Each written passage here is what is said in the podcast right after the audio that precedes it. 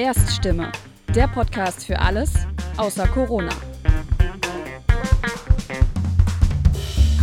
Willkommen zu Folge 28 von Erststimme, dem Podcast für alles außer Corona. Der Nahostkonflikt hat uns in den letzten Wochen auch in Deutschland stark beschäftigt. Tagelang haben sich das israelische Militär und militante Palästinenser gegenseitig mit Raketen beschossen. Und der Konflikt hat sich auch auf deutschen Straßen entladen, zum Beispiel in Form von klar antisemitischen Demonstrationen. In dieser Folge geht es um eine Persönlichkeit, die schon lange vor Antisemitismus gewarnt hat, nämlich Professor Dr. Michael Wolfsohn. Seine Biografie spielt sich vor allem zwischen Deutschland und Israel ab. Bevor es ins Gespräch geht, übernimmt meine Kollegin Juliane Hessmann mit weiteren Infos. Hi und herzlich willkommen zu dieser Ausgabe von Erststimme. Mein Name ist Juliane Hessmann und ich bin Podcasterin für den Podcast Wirtschaft einfach erklärt von Orange bei Handelsblatt. Heute spreche ich mit Historiker und Publizist Prof. Dr. Michael Wolfsohn. Er ist Experte für die Analyse internationaler Politik und nicht zuletzt für die Beziehungen zwischen Deutschen und Juden auf staatlicher, politischer, wirtschaftlicher und religiöser Ebene. Mit ihm sprechen wir über seine eigene Vergangenheit, über Antisemitismus in Deutschland und fragen ihn, was eigentlich gegen Antisemitismus hilft. Ja, vielen lieben Dank, ähm, Herr Wolfsohn, dass Sie sich die Zeit genommen haben für dieses ja sehr wichtige Thema, dieses Gespräch. Ähm, Sie wurden in Tel Aviv ja geboren, ähm, sind in Berlin aufgewachsen und nach dem Freiwilligen Wehrdienst in Israel nach Deutschland zurückgekommen. Mögen Sie kurz erläutern, was waren die Gründe für die Rückkehr nach Deutschland für Sie? Ganz einfach. Ähm, das ist wie beim Einpflanzen von Bäumen. Das äh, Umpflanzen, Verpflanzen ist immer etwas schwieriger als das äh, Wachsen auf dem Boden. Und bin ich in Israel geboren, aber im Alter von sieben Jahren nach äh, damals Westberlin gekommen. Ich bin dort sehr schnell heimisch geworden. Ich fühlte mich und fühle mich immer noch ähm, mit Israel sehr stark verbunden. Israel ist mir näher als, sagen wir mal, Paraguay. Aber das, was man sozusagen von Kindheit bei der in der Prägungsphase erlebt hat, das prägt einen eben dauerhaft. Und äh, ich habe in Israel gemerkt, wie, um es mal im Klischee zu sagen und als Chiffre nur oder als Paket für diverse Merkmale, Eigenschaften, Verhaltensweise, ich habe gemerkt, wie deutsch ich bin. Woran haben Sie das gemerkt oder was hat Ihnen das gezeigt? Ach, da gibt es äh, viele Details. Ich will das mal in einem Bild äh, schildern, dass der ja alles andere als unumstrittene, aber großartige, trotz der Tatsache, dass er umstritten war, großartige norwegische Schriftsteller Knut Hamsun gesagt hat. Er war lange Zeit ähm, in äh, Amerika und ähm, liebte die Rocky Mountains, weil die Landschaft dort der norwegischen äh, nahe kommt. Aber, so schreibt er, und auch das ist eine Chiffre, der Bach plätscherte zwar ähnlich wie in Norwegen, aber der norwegische Bach plätscherte anders. Das ist natürlich in Bezug auf die Faktizität der Emotionalität völlig absurd, aber ich glaube, dass dieses Wortbild deutlich macht, was man meint. Und ähm, dann kommt hinzu, dass äh, in Israel natürlich in der Zeit, in der ich dort als junger Erwachsener war, in den Jahren 1967 bis 70, in vor allem den Bereichen Kultur und Wissenschaft sehr viele aus Deutschland stammende Juden lebten und den Ton angaben. Aber es war ein Deutschland, der Weimarer Republik zugegebenermaßen ein ganz äh, fantastisches, äh, hochkreatives Deutschland, aber es war nicht mehr das Deutschland der 60er Jahre. Und wenn ich beispielsweise im Theater in Israel war, dann war das das ähm, stark expressionistisch geprägte Theater äh, Berlins der 20er Jahre, aber eben nicht mehr das deutsche Theater, das ich kannte. Und insofern waren das gewisse Ungleichzeitigkeiten. Und ähm, jeder hat nur ein Leben und möchte in seinem Leben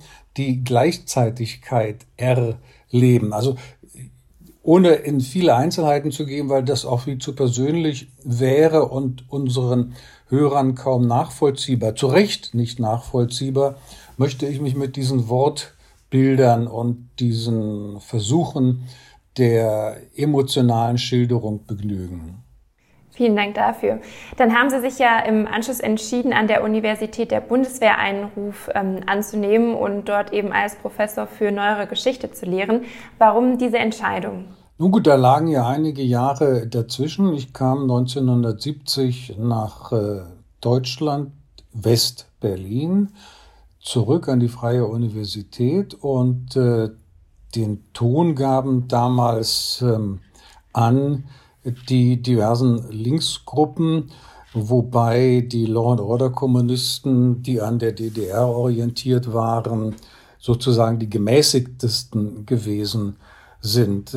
Und ich bin ein durch und durch von der alten, ich füge normativ hinzu, wunderbaren Bundesrepublik geprägt. Ein weltoffener, liberaler, bescheidener und erfolgreicher Staat, der ethischen Prinzipien verpflichtet war. Das war die eine Dimension der alten Bundesrepublik und natürlich wird jeder mir zu Recht entgegenhalten, äh, aber es gab die alten Nazis, ja, es gab sie und ich kontere meinerseits und sage, das Wunder der Bundesrepublik, und es ist ein Wunder, besteht darin, dass äh, nicht zuletzt auch, freilich nicht federführend, die alten Nazis integriert worden sind, ob jetzt ähm, Zähne äh, fletschend äh, oder nicht. Ähm, sie haben sich integrieren lassen, ähnlich wie später die außerparlamentarische Opposition. Das sind die ganz großen Verdienste der alten Bundesrepublik. Das eine Verdienst weitgehend unionsbezogen, das andere sozialdemokratisch, später grün. So, und auch die Bundeswehr, um Ihre Frage zu beantworten, ist ja nicht die alte Wehrmacht oder ist nicht die kaiserliche Armee, äh, zack, zack und ähm, äh, Hosenbein-Nationalismus, also stramm an die Hosen naht, Hosen naht, Nationalismus, ein Versprecher, Entschuldigung, sondern ähm, auch wieder hier die Chiffre der Bürger in Uniform. Und ähm, das ist ein ganz neues Kapitel deutscher Geschichte im Allgemeinen und äh, der deutschen Militärgeschichte im Besonderen. Und da sozusagen an der Schöpfung beteiligt zu sein, war nicht nur eine große Herausforderung, sondern eben eine äh, große Freude. Das war keine leichte Aufgabe für diejenigen, die das begonnen haben. Ich musste nur fortsetzen. Und ähm, insofern habe ich den Ruf an die Bundeswehruniversität München gerne angenommen. Äh, Historiker gibt es wie Sand am Meer an jeder Universität. Wir sind austauschbar, bessere Historiker, schlechtere Historiker. Aber deutsche Geschichte und allgemeine Geschichte an einer Bundeswehruniversität zu lehren, jungen deutschen Offizieren, das finde ich, ist eine sehr wichtige Aufgabe. Und historisch betrachtet, ich bin nun einmal Historiker, dass ein deutsch-jüdischer Historiker, geboren in Israel, junge deutsche Offiziere in Geschichte unterrichten kann, das zeigt doch das und was sich in Deutschland geändert hat. Und äh, da sollte ich am Rande stehen und sagen, ohne mich, das wäre doch absurd. Sie selbst bezeichnen sich ja gerne ähm, als deutsch-jüdischen Patrioten. Ähm, was meinen Sie damit genau? Können Sie das ähm, genauer beschreiben? Ja, ich habe das ergänzt, weil es oft missverstanden worden ist von denen, die mich missverstehen wollten. Ich habe da ein kosmopolitisch orientierter deutsch-jüdischer Patriot, denn äh, wenn man Teil der jüdischen Welt ist, dann ist man auch äh, sozusagen familiär auch schon Kosmopolit. Das ist in der modernen Gesellschaft äh, auch außerhalb der Juden nicht mehr ungewöhnlich. Das liegt an den neuen Rahmenbedingungen, die diesbezüglich erfreulich sind. Aber deutsch-jüdischer Patriot, das bezog sich übrigens, als ich das erste Mal diesen Begriff für mich selbst veröffentlichte. Das war im Jahr 1988 in meinem Buch Ewige Schuld. 40 Jahre deutsch-jüdisch-israelische Beziehungen. Da hatte ich noch die Ergänzung deutsch, äh, bundesdeutsch-jüdischer Patriot. C'est autre chose, um es auf Chinesisch zu sagen. Ähm, damit wollte ich ganz klar machen, dass meine deutsche Identifizierung eine bundesdeutsche Identifizierung ist.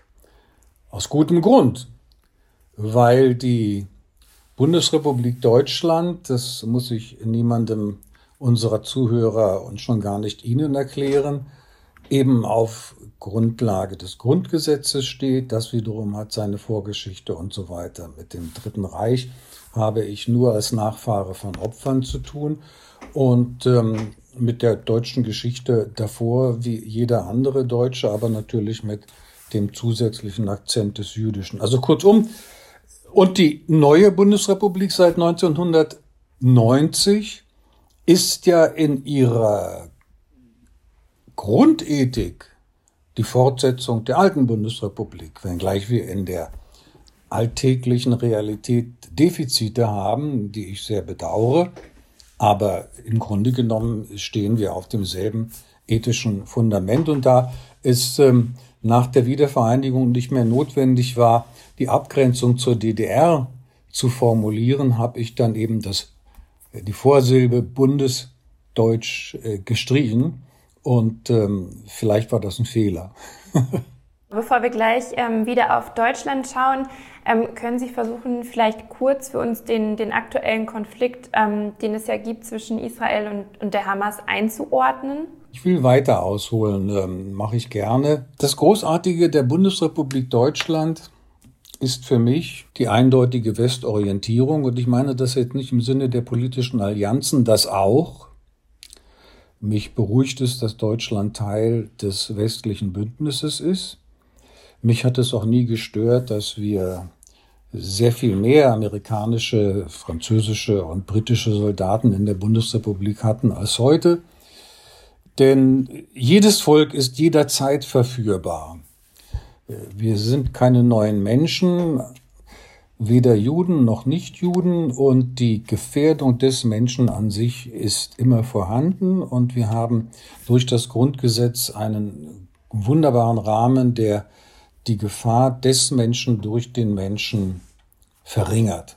Also die Wertetradition des Westens. Und zwar muss man Westen hier eingrenzen. Ich meine weniger die Tradition der französischen Revolution, die ja Stichwort Guillotine alles andere als tolerant gewesen ist, sondern ich ähm, orientiere mich am Geist der Gründungs, jetzt muss man sagen, Väter politisch inkorrekt, der USA. Declaration of Independence, Federalist Papers, die US-Verfassung.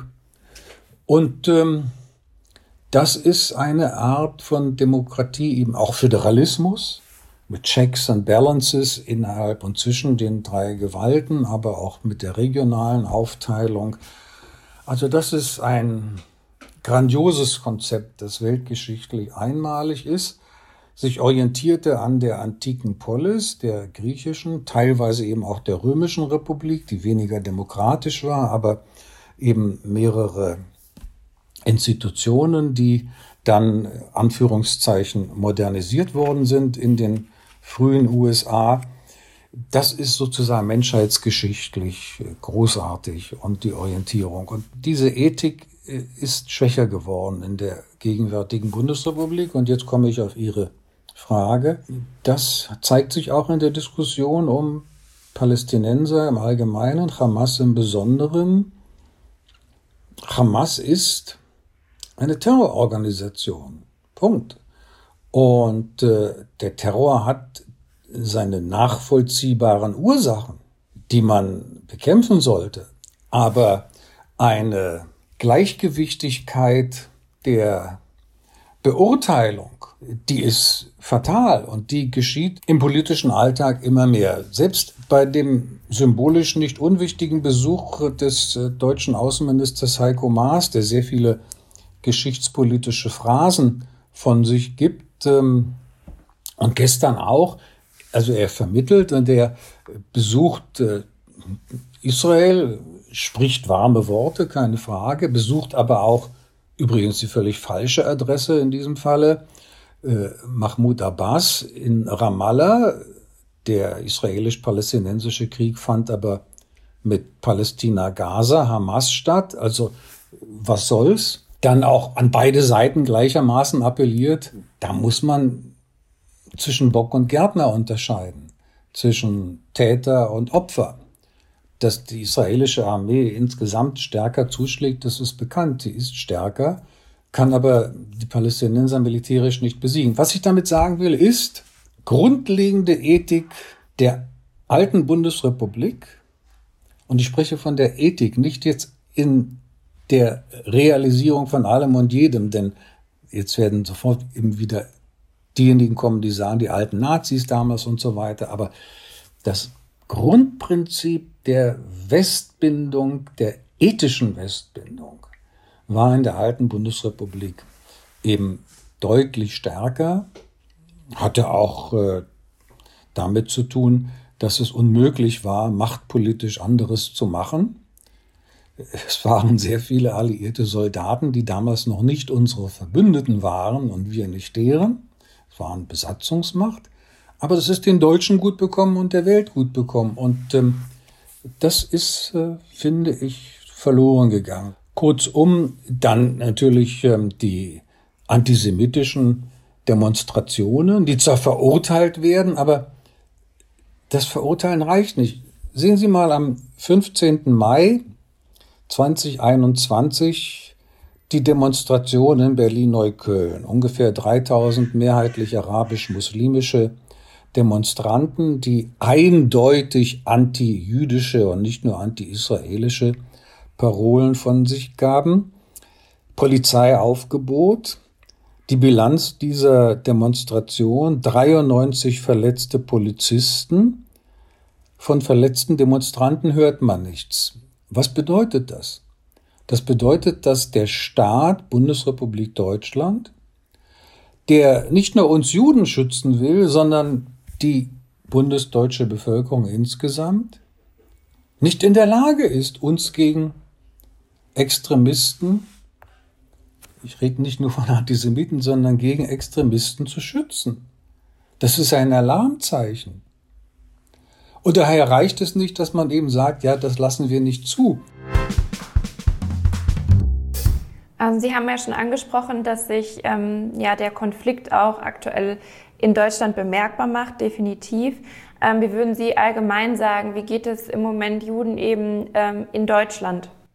Ja, wir, egal wo wir politisch stehen, und die jüdische Gemeinschaft ist politisch und kulturell alles andere als einheitlich. Das ist immer das Spannende am Judentum gewesen und äh, anders als Antisemiten behaupten, alle Juden halten zusammen. Das ist großer Unsinn.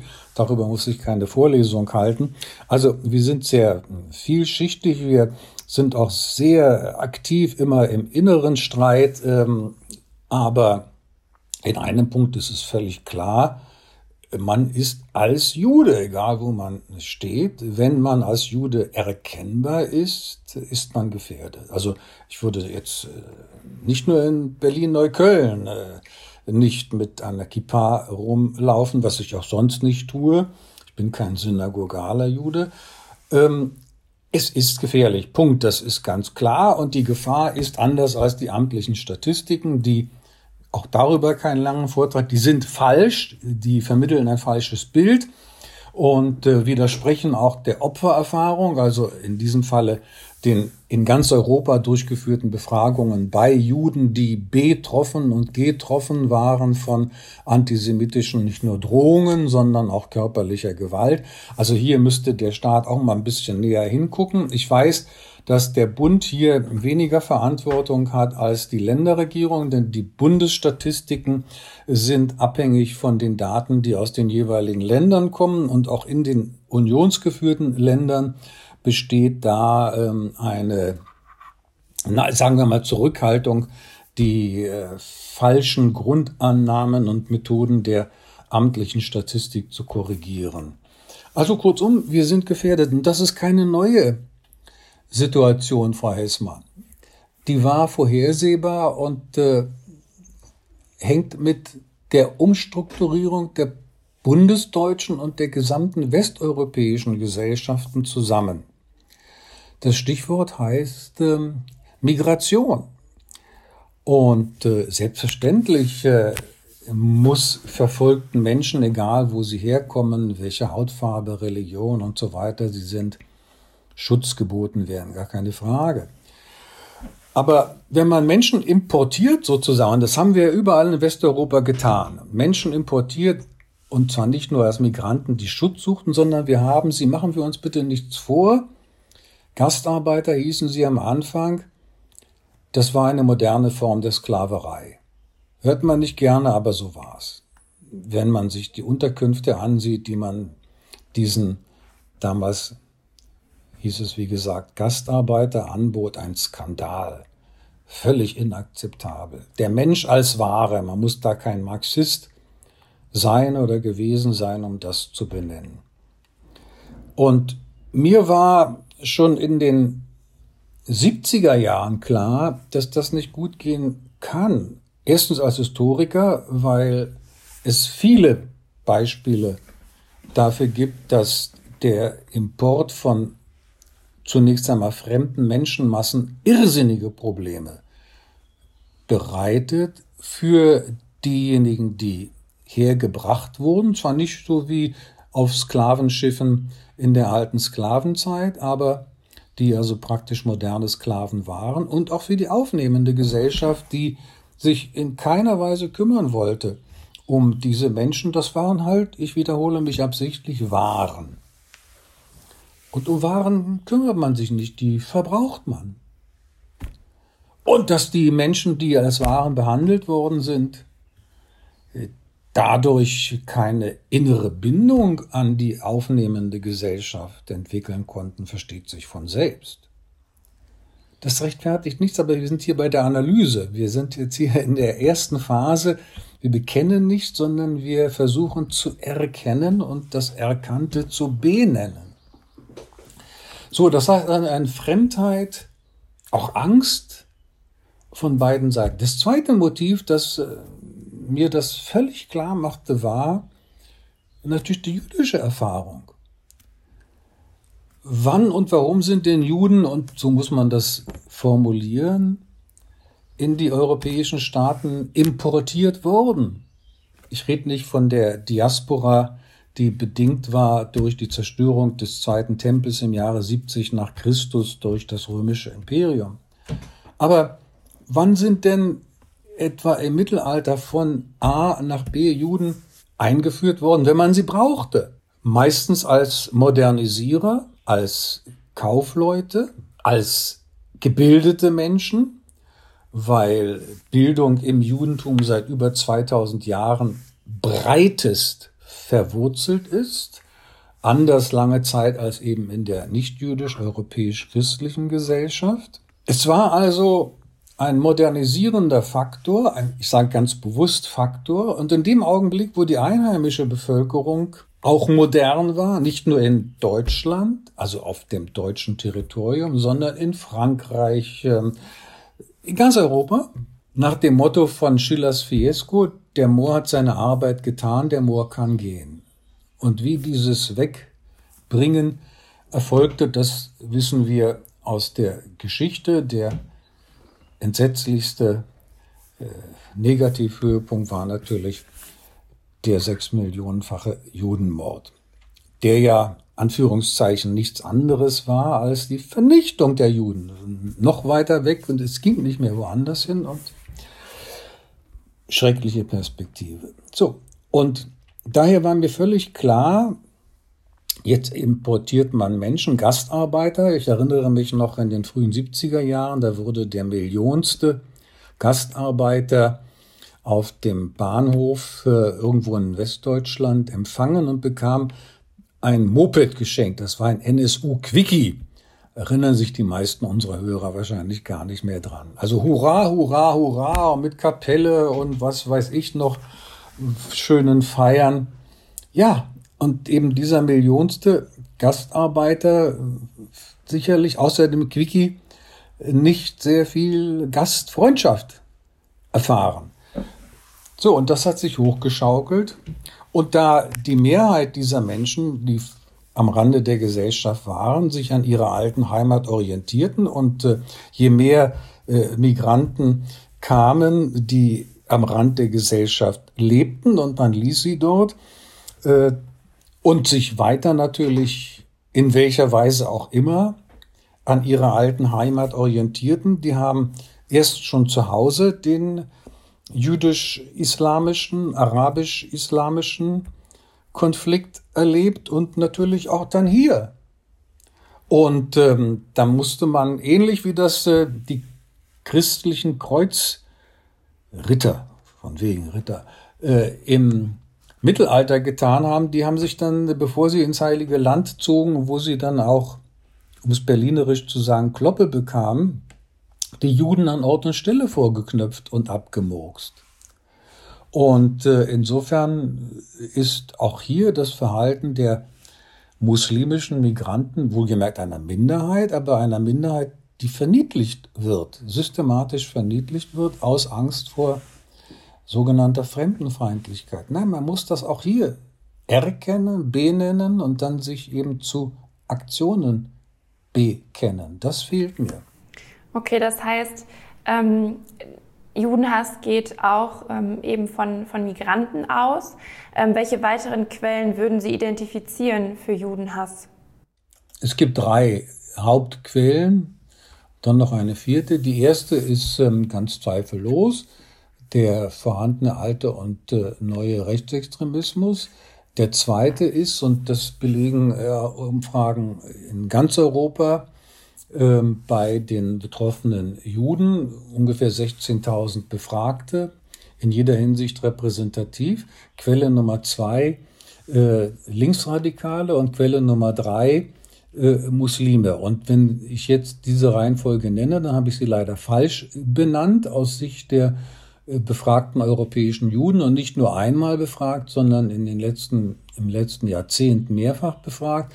An erster Stelle ähm, die verbale Gewalt und körperliche Gewalt von Muslimen, egal ob inzwischen ähm, Staatsbürger oder nur Einwohner. Zweite Gefahrenquelle Linksextremisten und erst an Platz drei macht's auch nicht besser. Äh, Rechtsextremisten. Das sind die drei Hauptgefahren und zwar eben auch für körperliche Gewalt gegen Juden, wobei äh, bei dieser Reihenfolge zu beachten ist, dass es äh, das gibt, was man in Frankreich Islamo-Gauchisme nennt, also eine Allianz von äh, muslimischen Extremisten mit Linksextremisten.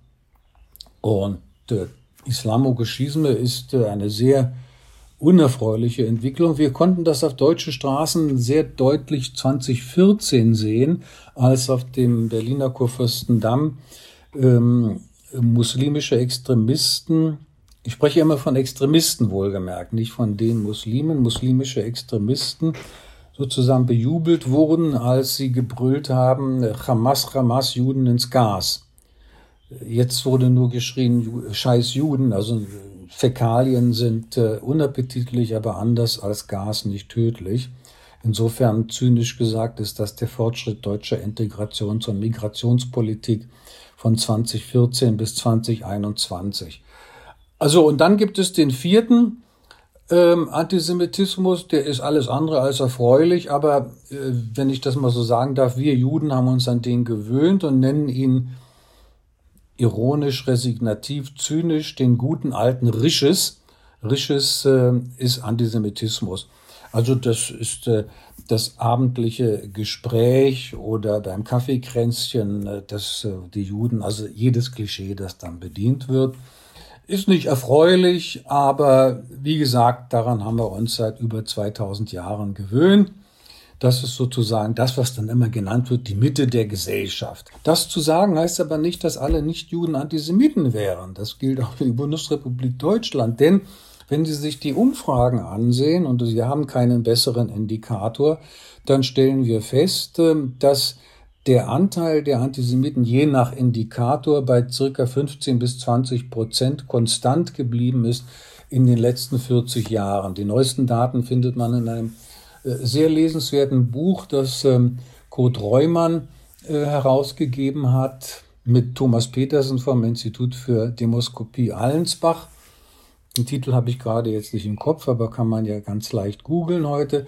Da hat Thomas Petersen äh, über einen größeren Zeitraum diese Umfragedaten präsentiert. Also kurzum, wir haben keine äh, Zunahme von antisemitischen Einstellungen quer über die Herkunfts- und religiösen Gruppen hinweg, sondern wir haben eine zunehmende und stärker gewordene Militanz. Vielleicht als Ausblick, was schützt vor Antisemitismus? Vielleicht Bildung oder was würden Sie sagen? Oh, liebe Frau Hessmann, das ist ein frommer Wunsch, ähm, den ich empirisch historisch leicht widerlegen kann. Ich weiß, äh, man hält Bildung für das Allheilmittel gegen Antisemitismus. Leider, leider falsch.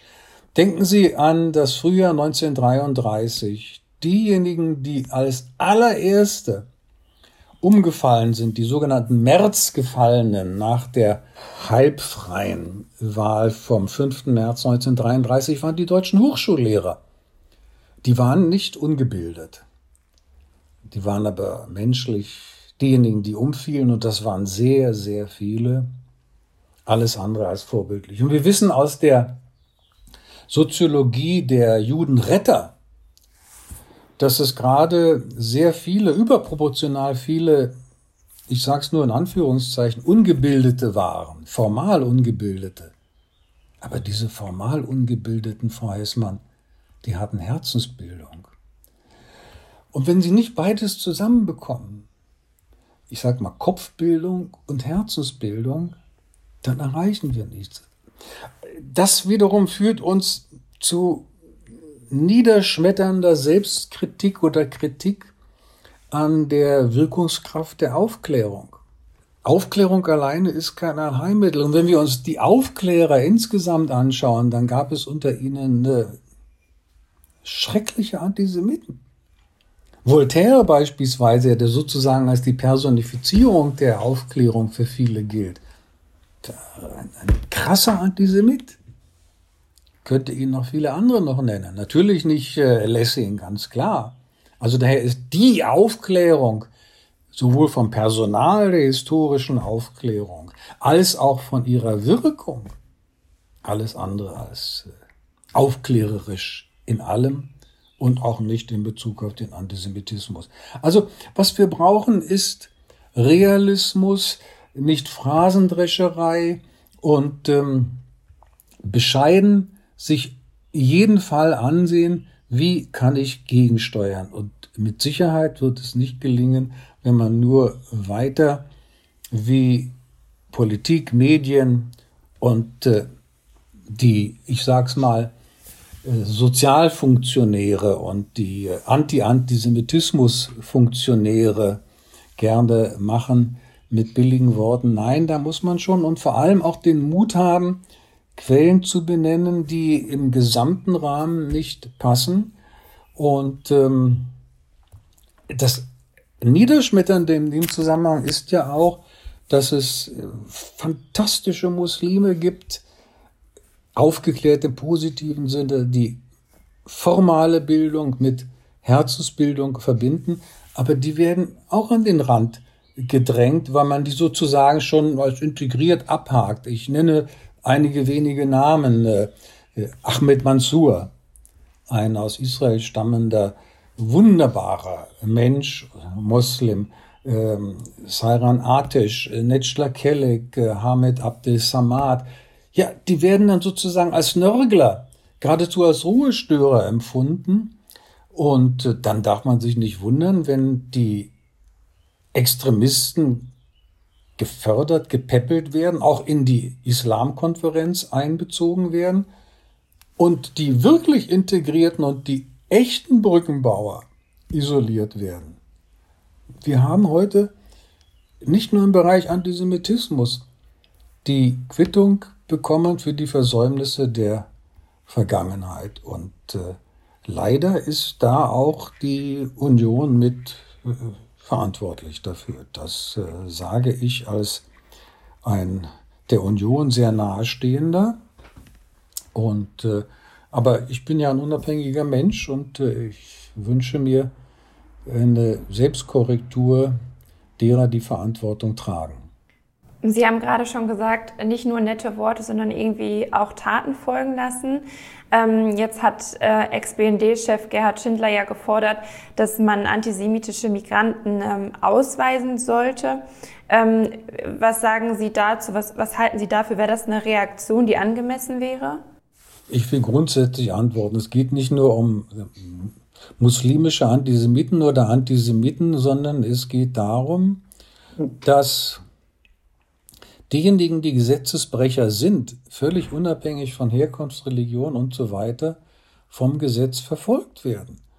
Und wenn es ähm, Menschen sind, die zugewandert sind und ähm, das, den deutschen Rechtsraum, und jeder Staat ist ja in erster Linie ein Rechtsraum, ob A oder B bis Z oder wenn A, B, C bis Z das Recht des in diesem Rechtsraum geltenden Rechtes brechen, dann müssen sie bestraft werden.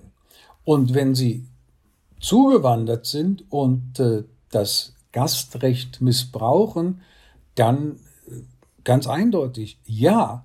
Aber das gilt auch für Einheimische, die kann man nicht ausweisen, aber die müssen bestraft werden. Punkt.